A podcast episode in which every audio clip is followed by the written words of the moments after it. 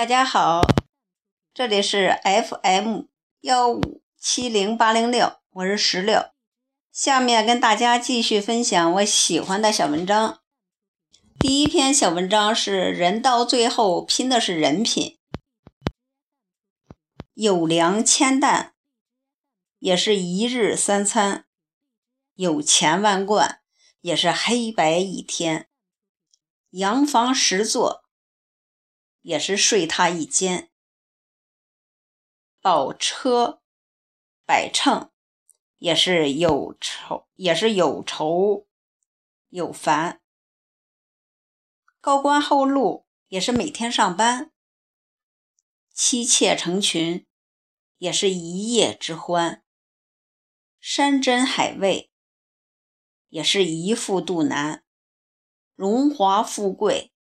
也是过眼云烟，钱多钱少够吃就好，人丑人美顺眼就好，人老人少健康就好，人生祸福相依，笑泪交织，得到不必太喜，你拥有了一些，必然会放弃另一些。失去的无需过悲，没有什么可以在你这久留地停留。你若要彩虹，就得就得宽容细雨；你若要丰收，就得宽容粪粪肥。宽容别人就是善待自己。一个人的心中如果装不下宽容，生活就如同在刀锋上行走，稍不小心就会伤人伤己。很多男人都爱美人，很多女人都爱富人，但爱却不等于真的要。男人虽爱美人，但不一定会娶，到最后，男人娶的都是适合做妻子的。女人虽然爱钱，但不一定会嫁富人，到最后嫁的都是待他们好的。所以做人到最后拼的不是富和美，而是人品。生活不一定拥有足够的财富，却拥有无数的关爱；不一定拥有至高的地位。却拥有许多对你微笑的脸，不一定拥有控制一切一切的权利，却有人愿意为你付出，为你牵挂。这样的感动不仅仅是爱情，更来自于友情，来自于亲情，来自于彼此的惺惺相惜，更来源于。内心时时刻刻的牵挂。第二篇小文章是上了年纪才知道，爱不爱是其次，相处不累最重要。单身的时候，大家都会觉得爱情很重要，但结婚之后，面对柴米油盐的琐碎。爱情或许是不是最重要的事情了。上了年纪，你就会知道，爱不爱是其次，相处不累才重要。某晚回家吃饭，老爸抽着烟，喝着酒和我聊天高压锅冒着热气，老妈煮煮完饭，朝老爸看了一眼，老爸自然而然地熄灭烟。拿出手套戴上，将高压锅搬过来，倒出其中的花生，又放回去。老妈拿起去洗，老爸坐回来，点燃剩下的烟，继续和我闲聊。中途俩人不发一言，一气哈成。突然间，我感觉家里散发出一种特别舒服的气氛。有种令我说不出的柔和感，我笑道：“什么时候开始，你们老两口这么有默契了？老爸笑笑，年纪大了，才知道做夫妻真正需要的是不累。两个人要在一起长时间生活，爱不爱的都是其次，相处不累才是最重要的。毕竟生活都是柴米油盐，简简单单的去完成才是最重要的。我若有所思，哟。老爸，你悟到了。老爸喝了口酒，可惜明白的太晚，跟你爸、跟你妈吵了大辈子架了。想想以前，真的不应该。之前看到仍在日本的某位好友的微博，今晚最后一班电车上来一对年轻的情侣，长得普普通通，手拉着手。两个人走到只有一个人能坐的空座前，没说话，开始默契的石头剪子布。女孩输了，男孩露出得意的笑容，把女孩按在座位上。女孩甜蜜地看着男孩，笑着接过男孩的包。男孩一手拉环儿，一手拉过女生的手，全程无声。却暖在心头。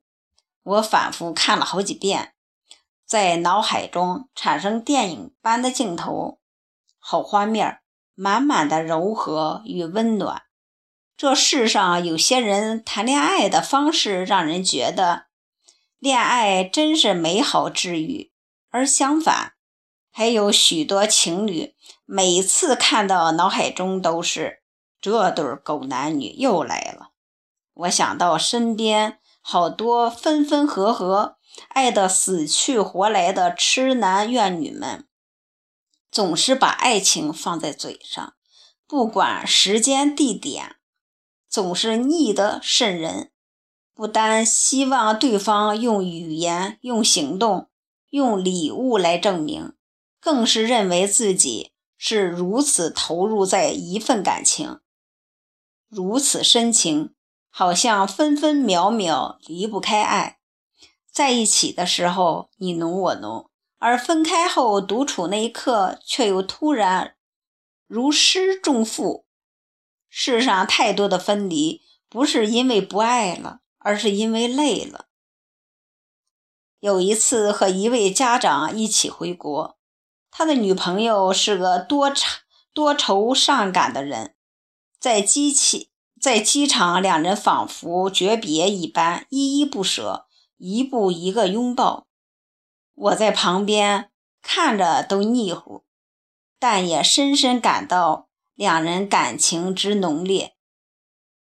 谁料做到机舱发完最后一条短信，飞机随即起飞那一刻，学长长长的舒了一口气，叹道：“怎么感觉这么累？”我不知道他是真的累，还是感情中太过用力。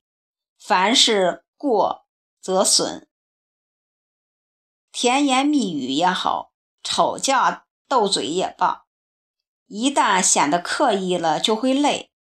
那些莫名的吃醋、妒忌、揣揣不安，偶然的看不顺眼、心有不甘，都是损伤神经的玩意儿。多了就会神经衰弱。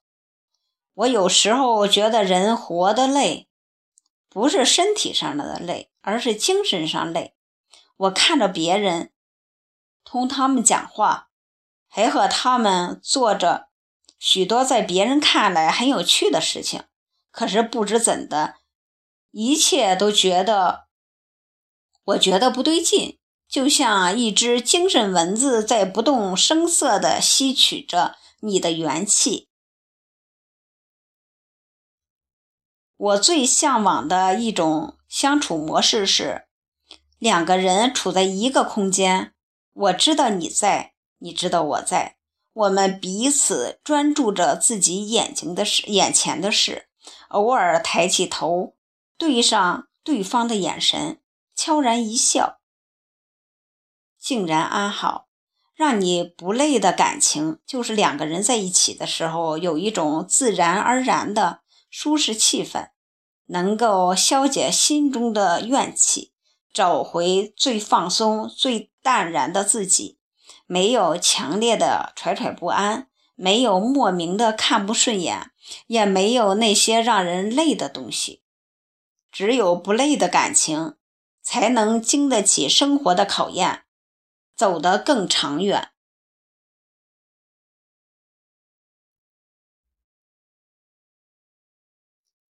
第三个小文章是放下，放下压力，累与不累取决于自己的心态。心灵的房间不打扫就会落满灰尘，所以扫地除尘能够使黯然的心变得亮堂。把事情理清楚，才能告别烦乱。把一些无谓的痛苦扔掉，快乐就有了更多更大的空间。放下烦忧，快乐其实很简单。学会平静地接受现实，学会对自己说声顺其自然，学会坦然地面对厄运，学会积极地看待人生，学会凡事都往好处想。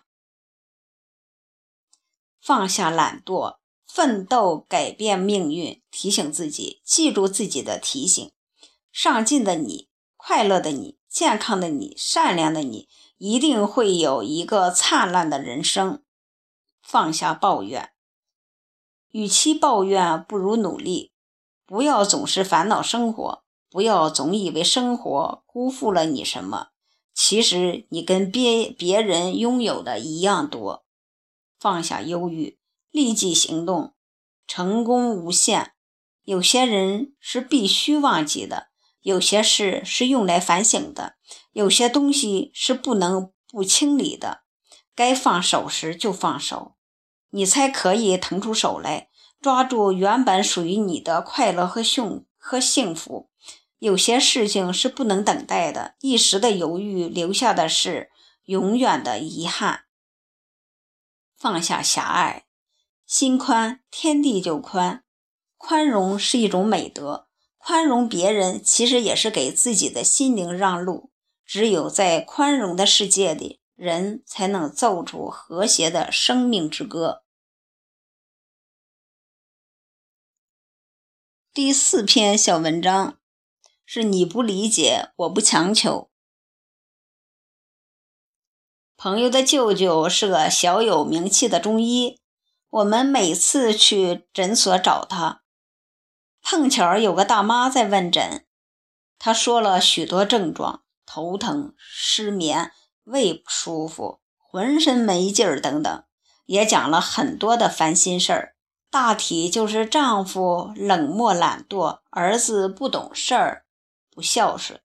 舅舅查看一番，说：“你身体问题不大。”不舒服都是情绪不好导致的，你别太计较小事儿。有空去跳跳广场舞，逛逛公园，看看电视剧，转移一下注意力，调整好心情，把心放宽，病就跑了。大妈说：“那你给我开点药吧。”舅舅说：“你不用吃药，保健品也别吃了，跳跳广场舞比吃药效果好。”大妈很不满，话开始酸了，就是说我这病你治不了了吧？哎，亏我慕名而来找你，排那么长时间的队，合着药方就是跳广场舞啊？舅舅说：“嗯，咱这年纪能不吃药就尽量别吃，以后吃药的日子长着呢。”大妈扔下一句：“白来了！”气恼的出了门。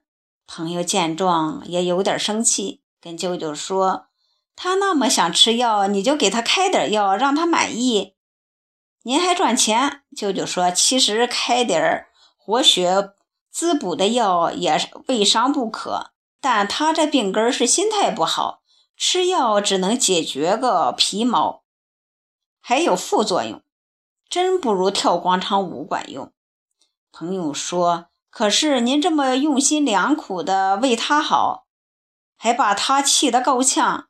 这大妈一看就不是个明白的人，舅舅笑笑，明白人这世界不多，所以别人理解不理解的，咱不能强求，自己往好处往好处做就行了。其实大部分人当时不明白，慢慢会明白的，否则也不会有这么多患者来咱们这儿。忙了一下午，快下班了，又来一个男患者。舅舅了解了病情，也建议他先别吃药，只要戒掉酒，少吃高脂肪的东西，每晚喝小米粥就行了。男患者详细问了具体情况，舅舅也耐心的解答。患者听完挺高兴，说：“我还以为多大的病呢，看来不严重。您说的在理儿。”那我就回家喝小米粥去了。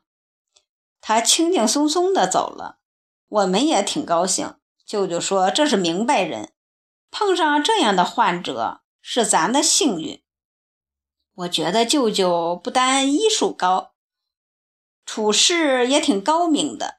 确实是这样，这世界明白人不多。你善意为人，并不是所有人都能理解。遇到懂你的明白人是幸运，值得为此高兴；而碰到质疑你、否定你、因你没有满足他的期待而生气的人是常态，不必为此生气，更不能强求对方理解。我们只要继续做好自己就行了。只要我们保持正确的善意。天长地久，大部分起初不明白的人，总会慢慢明白你。有个叫屈突图心的故事，说有个人家里的厨房堆了许多柴禾，烟筒设置也不合理。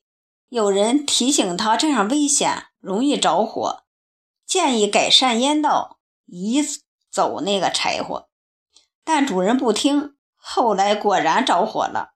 四邻赶来救救援，主人房屋被烧了，损失惨重。所幸人没事儿，于是杀牛备酒，感谢四邻。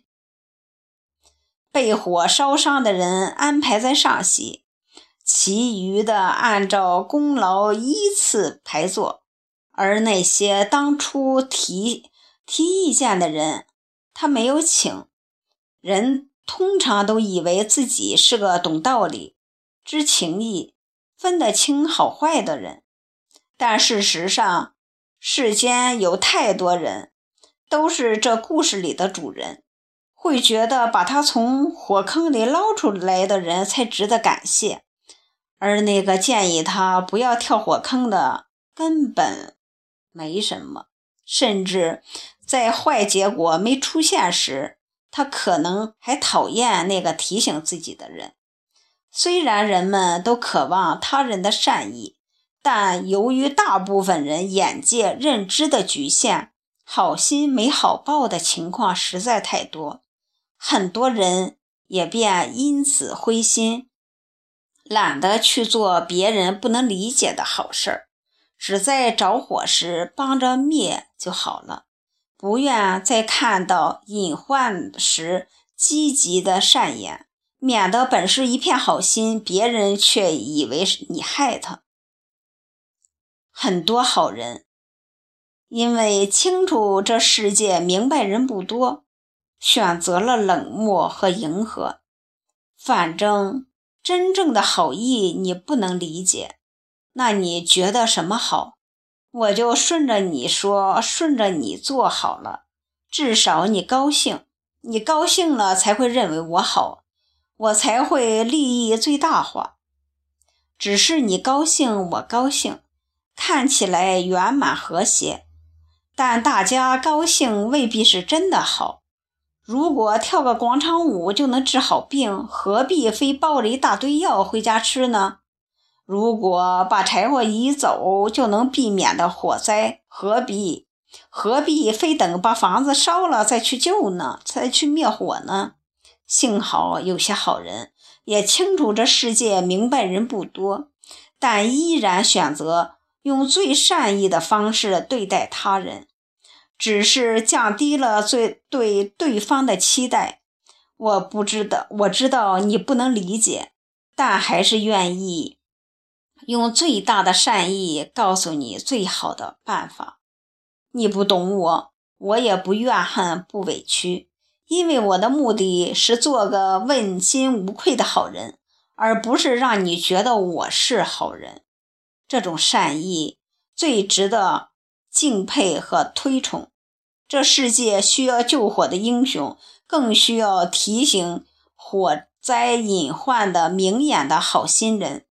就算别人不领情，也依然给他最好的。这是真正的善良。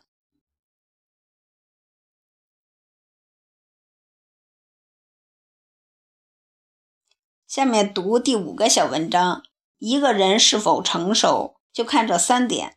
成熟的人不以自我为中心，成熟人尊重自己，更懂得尊重他人。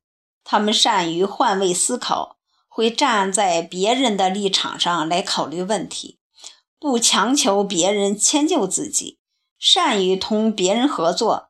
凡是经常说“我怎么”。怎样怎样的人，典型的小皇帝脾气还没长大。正是因不以为自我为中心，一个成熟的人，从来不会贬低别人，夸越自己。他们更懂得尊重与倾听，懂得欣赏人世的风景，懂得品味生活。这正是因为不以自我为中心，一个成熟的人。更容易读懂别人，更懂得宽容别人。己欲立而立人，己欲达而达人。孔子要求我们换位思考，这样才能读懂别人，才能学会与别人相处，这才能在这个社会上立足。成熟的人坦然面对失败。中国历史上。有几个人很令人佩服，一个是勾践，一个是苏东坡。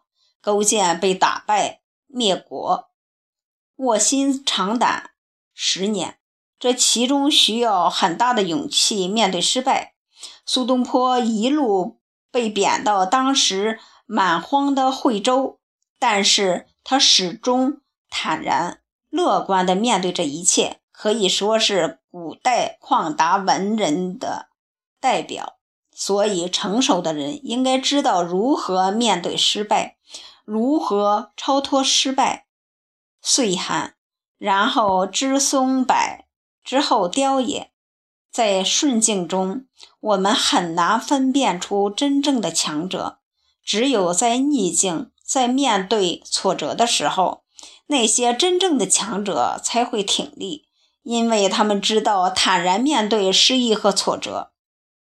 周易上说：“耻什么之躯，以求信也；龙蛇之蛰，以存身也。”自然界的动物都如何躲避恶劣的环境？我们人也一样，学会在逆境中保持良好的心态。学会坦然面对失败，才能最终走向成功。成熟的人懂得大气做人，大气是一个人做人做事的风范、态度、气质、气度，是一个人综合素质外散发的一种无形的力量。大气是一种纳百川、怀日月的气概，一种。从容大方、自然天成、胸有成竹的气量，一种成熟宽厚、宁静和谐的气度。一个成熟的人，内心真诚，风光奇岳，仰不愧于天，俯不怍于人。成熟的人行事正道直行，正大光明。一个成熟的人，拿得起放得下。当进则进，当退则退，稳重沉静，坚韧不拔。泰山崩于前而面不改色，而面不改色。他们淡定从容，遇事沉稳中又积极果断，老练里却有重视有加，胜不骄，败不馁。淡定形容一种勇气，行事放松自如，从容冷静。闲看庭庭前花落，轻摇羽扇城头。淡定形容一种原则，展示出对人对事不急不躁，不温不火，亲而有度，顺而有持。一个成熟的人必定细心、从容、果断，富于实干精神。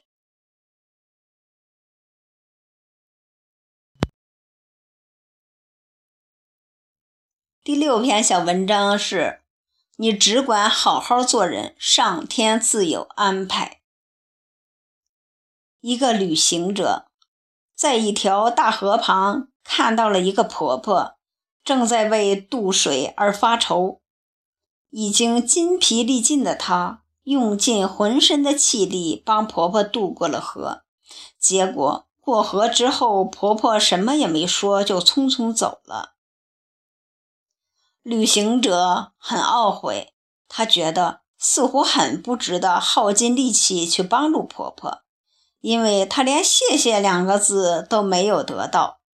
哪知道几个小时后，就在他累得寸步难行的时候，一个年轻人追上了他。年轻人说：“谢谢你帮了我的祖母，祖母嘱咐我带些东西来，说你用得着。”说完，年轻人拿出干粮，并把胯下的马也送给了他。不必急着要生活给予你所有的答案，有时候你要拿出耐心等等。即便你空谷喊话，也要等一会儿，才会听见那绵长的回音。也就是说，生活总会给你答案，但不会马上把一切都告诉你。其实，岁月是一棵纵横交错的巨树，而生命是其中飞进飞出的小鸟。如果哪一天你遭遇了人生的冷风冻雨，你的心已经不堪承受，那么也请你等一等。要知道，这棵巨树在生活的背风处，为你营造出一种春天的气象。并一点一点靠近你。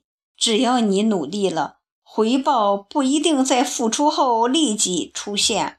只要你肯等一等，生活的美好总是在你不经意的时候盛装临未临。一切都是最好的安排。当你身处逆境，感到诸事不顺，爱情、工作、事业、理想。